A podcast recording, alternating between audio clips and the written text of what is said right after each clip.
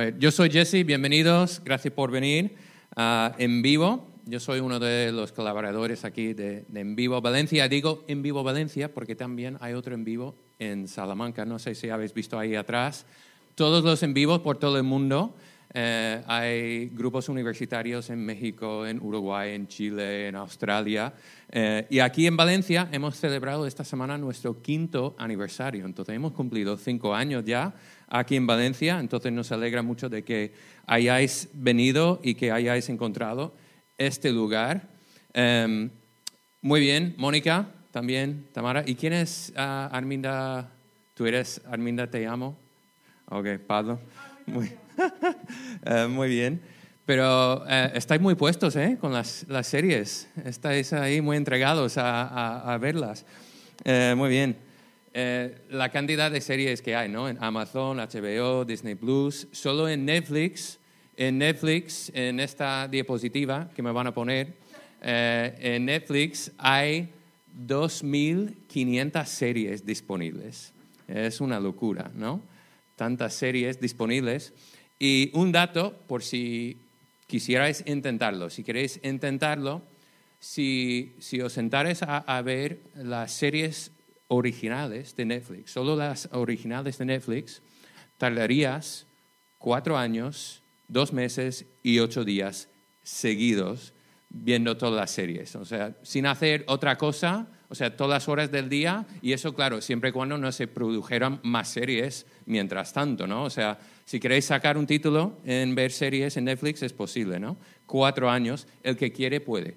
Eh, bueno, bueno, hemos empezado con esta serie, eh, este, este trivial sobre series, porque estamos empezando una nueva serie de charlas aquí en el encuentro los miércoles y esta serie está conectada con una serie que hemos mencionado ahí en el trivial. Entonces, en esta serie vamos a estar siguiendo algunos de los personajes, algunas de las historias de esta serie que se llama The Chosen, los elegidos, y a lo mejor te suena. Um, y, y, claro, entre tanta oferta de las series, claro, es, es posible que aún no hayas oído hablar de, de esta serie, um, pero se trata de la vida de Jesús y es una serie que se ha creado fuera un poco del de sistema eh, típico, el sistema eh, de Hollywood, de las grandes productoras. Es una productora independiente que ha preparado y está haciendo esta serie. Entonces, para financiarla, han tenido que pedir donativos a través del Internet. Han levantado por temporada 10 millones de dólares. De hecho, ya es, la serie con mayor financiación colectiva de todos los tiempos. Han acabado ya la tercera temporada, va a salir pronto y tienen previsto a hacer siete temporadas de esta serie. Y lo han visto más de 150 millones de personas hasta el día de hoy porque está disponible en 50 idiomas. Es un fenómeno mundial. Uh, y dice el, director que el principal secreto de la serie, eh, eh, su, su, éxito, más bien, se debe a que los personajes principales son individuos con los que cualquiera puede identificar identificarse con sus luchas, con sus preguntas, sus dudas, eh, sus fracasos. Entonces, en esta serie vamos a ir conociendo un poco más acerca de estos personajes y sus historias. La verdad, eh, es una historia, es, es una serie que me está sorprendiendo. Pero tengo que confesar una cosa. La verdad es que tenía mis dudas acerca de esta serie, eh, porque pensaba, en verdad necesitamos otra interpretación de la vida de Jesús.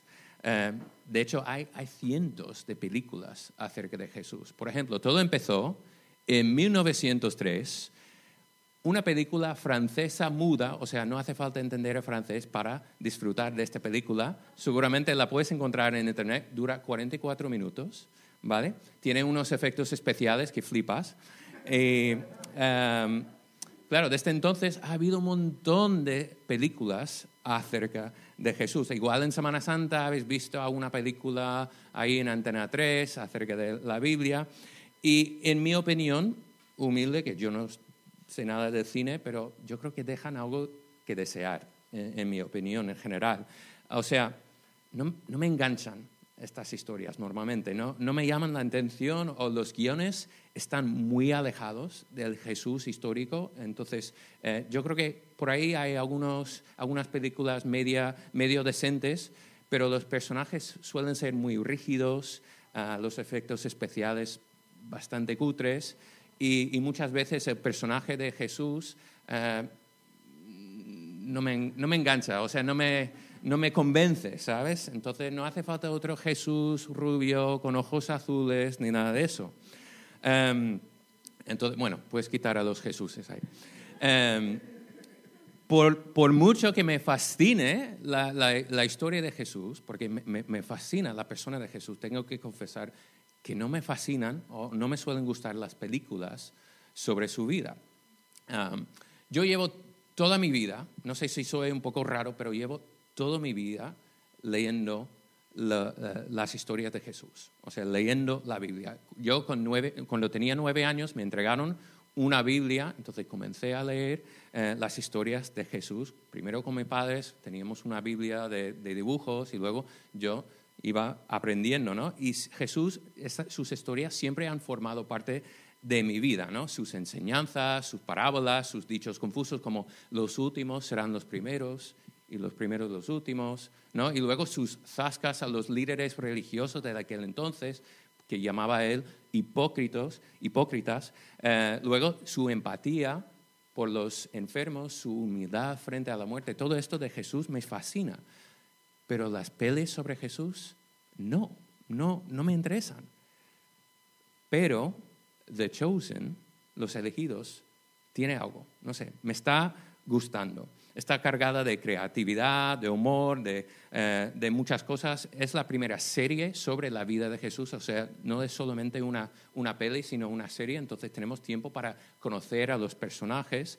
Eh, y aunque yo creo que es una historia muy conocida de alguna manera, The Chosen ha conseguido contarla de una manera fresca, una manera nueva. Entonces, lo que quería hacer es poner un trailer, si nadie si alguien no ha visto la serie, vamos a poner un trailer aquí breve para conocer un poco los personajes y ver cómo es la serie.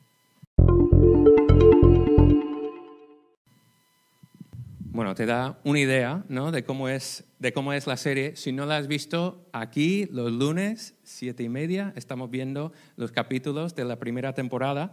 Eh, está chula, la verdad es que está muy chula. Entonces, hoy quería presentar cinco personajes importantes para que conozcamos un poco la historia y quiénes son, para ayudarnos en conocer un poco esta historia. Entonces, os van a sonar sus nombres, porque siguen siendo nombres que usamos hoy en día. Entonces, vamos a empezar con Pedro. Ahí está Pedro. Tal vez el discipulado más conocido eh, de la historia de Jesús es impetuoso, es que no tiene filtro, habla cuando no debería hablar, eh, no se calla, se equivoca, se echa para atrás, luego es el más valiente de todos al final, un, personaje muy interesante, un pescador que se convierte en un pescador de personas. Entonces vamos a conocer a él, vamos a conocer a María Magdalena, es la primera persona que conocemos en la serie, eh, es una de las primeras seguidoras de Jesús eh, y su historia es muy interesante. Es una mujer rechazada, una mujer marginada por la sociedad, pero Jesús ve, la ve por la persona que es, ¿no? Una mujer preciosa a los ojos de Dios. Entonces, la semana que viene vamos a hacer como un estudio, una mirada profunda en, su personaje. Va a ser interesante. Luego, Mateo, eh, estoy flipando con cómo están interpretando el personaje de Mateo. Yo creo que lo han hecho muy bien. Es muy creativo. Pero Mateo era una de las personas más odiadas de aquel entonces porque era un recaudador de impuestos, alguien que había vendido su alma a Roma para cobrar impuestos y le había dado la espalda a su, a su gente, su cultura, su religión. Pero Jesús rompe con los estereotipos, rompe con los prejuicios de su cultura y ficha a Mateo para seguirle. Entonces también su historia es muy interesante. Luego tenemos a, a Nicodemo, tal vez menos conocido, ahí está, Em, menos conocido, pero es alguien que aparece en la historia algunas veces. Era un líder religioso, forma parte de, una secta muy estricta. Los fariseos significan literalmente los separados. Entonces, eh, normalmente los de su secta rechazaban a Jesús, pero Nico ve algo especial en Jesús, tiene curiosidad, entonces también conocemos un poco su historia. Y por supuesto, claro, vamos a conocer a Jesús, ¿no? Y es aquí, yo creo que donde han hecho algo muy bueno con la serie. Ah, porque normalmente lo que decía antes, que el personaje de Jesús, por algún motivo, no, no, no conectaba conmigo o, de alguna manera siempre aparece, aparece como un, un ser super, sobrenatural sin sentimientos, ¿sabes? Pero aquí este Jesús es alguien a quien te gustaría conocer. Me está convenciendo cómo lo están interpretando. Entonces, al final, esto, este es un poco el deseo ¿no? con, con, esta serie, de conocer un poco mejor al Jesús real. Entonces, seas quien seas, que lleves eh, desde la cuna con la Biblia en la mano o que no hayas pisado la puerta de una iglesia en muchos años, eh, da igual. Esta no es una serie para religiosos, sino para curiosos, o sea, para, personas que quieren aprender más. Entonces, espero que nos acompañes un poco en esta serie, viéndolo aquí los lunes o por tu cuenta. y mientras veas la serie, hay una clave, ¿no? Hay una clave para captar todo lo que la serie tiene. Ah, espero que te inspire a leer el libro, porque el libro siempre es mejor que la peli, ¿verdad? ¿Hay aquí algún superfan de Harry Potter? O sea, Harry Potter, las pelis son muy buenas, ¿no? Pero los libros son mucho mejor. O sea, son mejores, ¿no? Los libros. Y siempre es la cosa, ¿no? Que cuando adaptas un libro a la pantalla tienes que tomar decisiones. Pues este personaje a lo mejor no aparece, tienes que eliminar esta escena o hacer algo un poco distinto. Y, han hecho lo mismo, claro, con, The Chosen, los elegidos también. Cualquier adaptación tiene que elegir eh, su enfoque. Ah, entonces, cuando ves The Chosen, no estamos viendo la historia exacta, sino una adaptación creativa, una adaptación artística, pero han sido muy fieles al guion original. Y lo mejor es acompañar la serie con la lectura. Y esto es lo que los creadores de The Chosen también han recomendado. Entonces, aquí quería enseñar lo que ponen en la primera pantalla. Cuando, cuando le das a play, le das a reproducir, ves aquí esta nota para eh, el espectador, que dice, Los elegidos, o The Chosen, está basado en la historia real de los evangelios de Jesucristo. Algunos lugares, algunas fechas han sido cambiados y resumidos. Las historias de algunos personajes o diálogos han sido agregados. Sin embargo, todo el contexto histórico y bíblico o cualquier imaginación artística ha sido diseñada para reforzar la verdad y la intención de las escrituras. Se les anima a los espectadores a leer los evangelios. La traducción que pone ahí de esta nota ah, para los espectadores. Es decir, para apreciar esta serie, la verdad es que lo mejor es leer el libro mientras lo ves. Entonces, lo, que ellos llaman aquí las escrituras, la Biblia, los evangelios. Entonces, simplemente para, ponernos todos en, digamos, eh, partiendo de la misma base, para que partamos todos de la misma base, déjame contestar a tres preguntas que creo que son importantes para entender esta serie. ¿Qué es la Biblia? ¿Qué es el Nuevo Testamento? ¿Y qué son los evangelios? Entonces, súper breve, simplemente voy a contestar a estas tres preguntas y terminar con un pequeño ejemplo de los evangelios que nos ayuda a entender mejor esta serie, ¿vale? Entonces, necesito, a ver, si alguien me puede echar una mano, sí. Vamos a poner una Biblia en cada mesa, simplemente para que tengamos ahí eh, eh, uno de estos libros, ¿no? ¿Qué es lo que tienes en la mano? ¿Qué es lo que tienes en la mano cuando coges, cuando agarres una Biblia o cuando enciendes la Biblia en tu móvil? Em, ¿Qué es? Bueno, se pueden decir muchas cosas, ¿no? Una, una Biblia, en primer lugar, o la Biblia es el libro em, más vendido de toda la historia, en primer lugar. Es uno de los libros más influyentes, si no el más influyente de toda la historia humana. Em, Ningún otro libro ha sido tan recopilado, tan apreciado, pero también es cierto que ningún otro libro ha sido tan prohibido, eh, tan confiscado. Se le ha considerado un libro peligroso. Eh, pero cuando la Biblia ha sido leída, cuando ha sido eh, desatada de alguna manera, cuando ha sido traducida al idioma del país, siempre ha habido cambios. La sociedad ha cambiado, las vidas han cambiado, entonces es un libro interesante, ¿no? Fue escrita por muchos autores, más de 40 autores, durante mil o mil quinientos años. Em, y como cristiano, yo creo que la Biblia es, eh, contiene las obras literarias a, través de las cuales Dios ha hablado. Dios ha, ha hablado a su, a su, pueblo y ha enseñado a su pueblo, a la humanidad, durante miles de años y que cuenta una sola historia de la actuación de Dios, el amor de Dios por su pueblo y por el mundo entero. Entonces, cuando tienes una Biblia en la mano, lo que tienes realmente es, es una biblioteca. De hecho, la Biblia significa los libros en griego eh, y contiene, eh, aquí tenemos un, un gráfico, contiene en la tradición protestante 66 libros. Tienes 39 libros en la parte izquierda en el Antiguo Testamento que fue escrito en hebreo en su mayoría, y luego en la parte derecha el Nuevo Testamento, que tiene 27 libros que fueron escritos en griego. Entonces, ¿qué es la Biblia? Una biblioteca. ¿Qué es el Nuevo Testamento? Bueno, es la segunda parte, ¿no?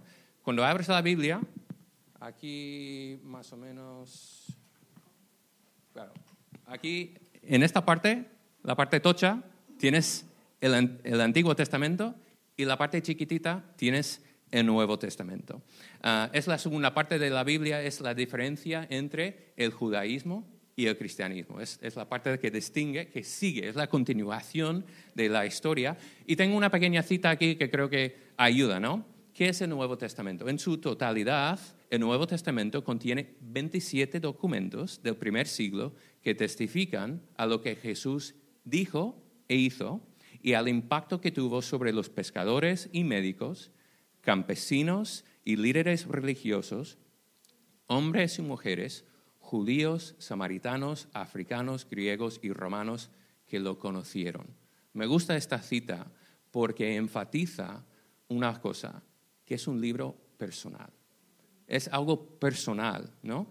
Personas reales escribieron a otras personas reales contando historias reales. Entonces, está compuesto de cartas, reflexiones de los evangelios, que voy a hablar de ello, ah, pero que se mandaban entre los pequeños grupos de creyentes que se estaban convirtiendo en pequeñas iglesias. Ah, eh, y estas iglesias empezaron en el, mundo del Mediterráneo. ¿no?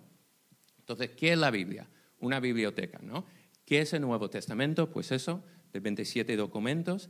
y por último, ¿Qué son los evangelios? ¿Qué son los evangelios? Bueno, eh, bueno, perdón, pasa eso, sí. Eh, ¿Qué son los evangelios? Es la parte de la Biblia que cuenta con más detalle la vida de Jesús, ¿no? Y supongo que casi todos entienden eso, ¿no? Todos entendemos eso. Hay cuatro evangelios, Mateo, Marcos, Lucas y Juan, ¿no? Eh, y son como cuatro documentales, cuatro perspectivas acerca de la vida de Jesús. Y esta palabra, evangelio, eh, que, vamos a poner ahí, evangelio, evangelion, evangelion, eh, no os fijéis de mi, pronunciación en griego, ¿eh? pero es, es una palabra que significa buenas noticias, ¿no? o mensaje feliz o buenas nuevas, de las dos partes de eo, bien, y ángelos, mensajero, combinado, significa eh, buenas noticias. ¿Alguien se acuerda de la, palabra que aprendimos la semana pasada? Que vamos a aprender a aparecer una palabra en griego cada semana. La relacioné con un yogur que se encuentra en... Muy bien, oikodomeo, muy bien. Lo escuché por ahí. No, es mentira, nadie lo ha dicho. Oikodomeo, que significaba edificar, basado en, la palabra oikos, el yogur griego, oikos, si lo veis en el supermercado. Pero bueno, Evangelio, ¿no? Es una palabra más conocida porque viene directamente del griego, sin traducción. entonces, tenemos esta palabra que Jesús mismo usaba, o se entiende que la traducción sería parecido, esa palabra para describir su propio mensaje, su enseñanza. Así que ah, para los primeros seguidores de Jesús, al escribir sobre su vida, muerte y resurrección, escribieron lo que llegó a llamar Evangelio. Entonces, y esto, los evangelios, es el guion que están usando para producir, para grabar The Chosen. Entonces, para eh, dar un pequeño ejemplo, eh, yo quería leer solo una pequeña parte. Entonces, en las Biblias hacedme, el favor de buscar el libro de Lucas, ¿vale? Vamos a abrir la Biblia, buscar el libro de Lucas en el Nuevo Testamento, es el tercer evangelio, ¿vale? Podéis abrirlo por la mitad y luego abrir la segunda mitad y ya poco a poco te acercas, ves a Mateo, ves a Marcos y luego llegas a Lucas. Porque Lucas es un buen lugar para empezar a entender lo que son los evangelios. Ah, Lucas era un hombre griego, ah, médico del primer siglo, quien tomó el tiempo para documentar los eventos de la vida de Jesús. Entonces vamos a ver lo que él dice aquí. Dice, muchos han intentado hacer un relato de las cosas que han sucedido entre nosotros, tal y como nos las transmitieron los que desde el principio fueron testigos presenciales y servidores de la palabra. Bueno, muchos han intentado hacer un relato, es decir, que ya existían el Evangelio, se supone, de Mateo y, de Marcos, es lo que entienden los eruditos, ¿no? Entonces ya existían otros relatos, pero Lucas se pone también a hacer más investigaciones, a hablar con los testigos presenciales.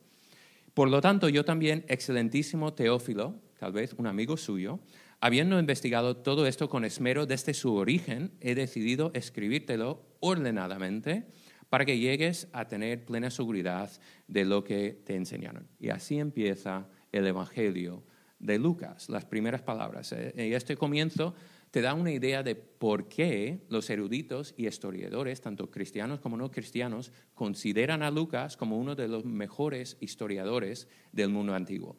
Entonces Lucas se puso a investigar, hablando, haciendo entrevistas con los primeros testigos, los testigos presenciales, y lo que tenemos aquí no, no es una ficción, ¿verdad? No son historias de ficción o mitos antiguos, sino es el esfuerzo, el esfuerzo por parte de Lucas de hacer un recuento ordenado, viendo los hechos de Jesús eh, y poniendo todo en papel o en papiro en aquel entonces. Y cuando Lucas estaba haciendo eso, no estaba pensando, anda, qué guay, estoy escribiendo la Biblia. O sea, no era la Biblia, ¿no? En aquel entonces. Lo, lo que hace, lo hace todo por el beneficio de este amigo suyo, Teófilo, que tenía curiosidad acerca de Jesús, porque la historia de Jesús era distinta de cualquier otra historia. Era algo nuevo, era una historia increíble que querían contar. Entonces Lucas habló con los primeros discípulos y escuchaba la misma cosa, una y otra y otra vez. Y fue eso, lo crucificaron, lo mataron, lo sepultaron el viernes y el domingo lo vimos vivo. Esta es la diferencia de la historia de Jesús. Resucitó. Entonces, varias veces en el Nuevo Testamento eh, tomamos o, vemos estas frases. Os anunciamos lo que hemos visto y oído. O sea, Jesús vivo. Y nosotros no podemos dejar de hablar o de decir lo que hemos visto y oído. Es una cita de Pedro, por ejemplo. Entonces, Lucas documentó la vida de Jesús porque su vida no terminó como las vidas de las demás personas. Porque si su historia hubiera terminado ahí en la cruz, no habría sido algo para contar. Porque el cristianismo no es una filosofía, no es una ideología, es algo que ocurrió en el mundo real. ¿no? La fe cristiana no solo, solo, se basa en los dichos o las enseñanzas de Jesús o de, este callejero carismático judío de, hace dos mil años. Lo que Jesús enseñó importa porque resucitó. Entonces, no sé si has visto, eh, si haces investigaciones, a lo mejor encuentras el nombre de alguien que Roma ejecutó en aquel entonces, que Roma eh, crucificó porque crucificaron los romanos a miles y a miles de personas. Fue un imperio brutal, pero no conocemos sus historias, no sabemos sus nombres, porque sus historias terminaron ahí. Sin embargo, lo realmente sorprendente de esta historia es que no terminó ahí. Eh, y las personas que le, le, abandonaron en la noche cuando fue arrestado y ejecutado, luego, solo unas semanas después, están dispuestos a arriesgar la muerte para contar lo que habían visto y oído. Entonces, esta es la historia que Lucas nos cuenta, esta es la historia de todos los evangelios y que el Nuevo Testamento nos cuenta, y es una historia que ha cambiado el mundo. Y es la historia que nos cuenta también The Chosen. Aquí tenemos la última, sí. Ah, entonces, personas reales, vidas reales, personas como tú y yo, lo que ellos vieron lo que ellos experimentaron, sus historias han cambiado la historia. Como he dicho al principio, esta no es una serie para religiosos, sino para curiosos. Ah, y si por cualquier motivo eh, la figura, la historia, la persona de Jesús, por algún motivo, nunca te ha llamado la atención o has tenido una mala experiencia con creyentes de alguna manera o, por algún motivo no has podido conectar con esta historia, espero que The Chosen te ayude, que, te haga, eh, que de alguna manera haga que te pique la curiosidad de nuevo. Eh, para conocer a Jesús. Entonces, si nunca has leído alguno de los evangelios, te quiero animar a hacerlo. Entonces, quiero animarte a empezar en el, Evangelio de Lucas, 24 capítulos, leyendo un capítulo al día, en menos de un mes, lo lees entero y te ayuda a entender la historia, ¿no? Entonces, si no tienes una Biblia, tenemos Biblias para regalar si alguien está interesado, ¿vale? Y si nunca has hecho como un triple, eh, los triples cuando nos juntamos para leer, para estudiar, para conocer más el uno al otro, a nosotros mismos y también esta historia que ha cambiado el mundo. Entonces, creo que esta historia de Jesús tiene algo para cada uno de nosotros y estamos todos invitados a través de The Chosen a imaginar cómo hubiera sido estar ahí. Entonces, muchas gracias por venir a esta noche, el encuentro, y recuerda eh, estés donde estés, en tu camino propio de la fe, vengas de donde vengas, seas quien seas, aquí eres bienvenido. Muchas gracias por venir esta noche y ahora van a sacar las tapas.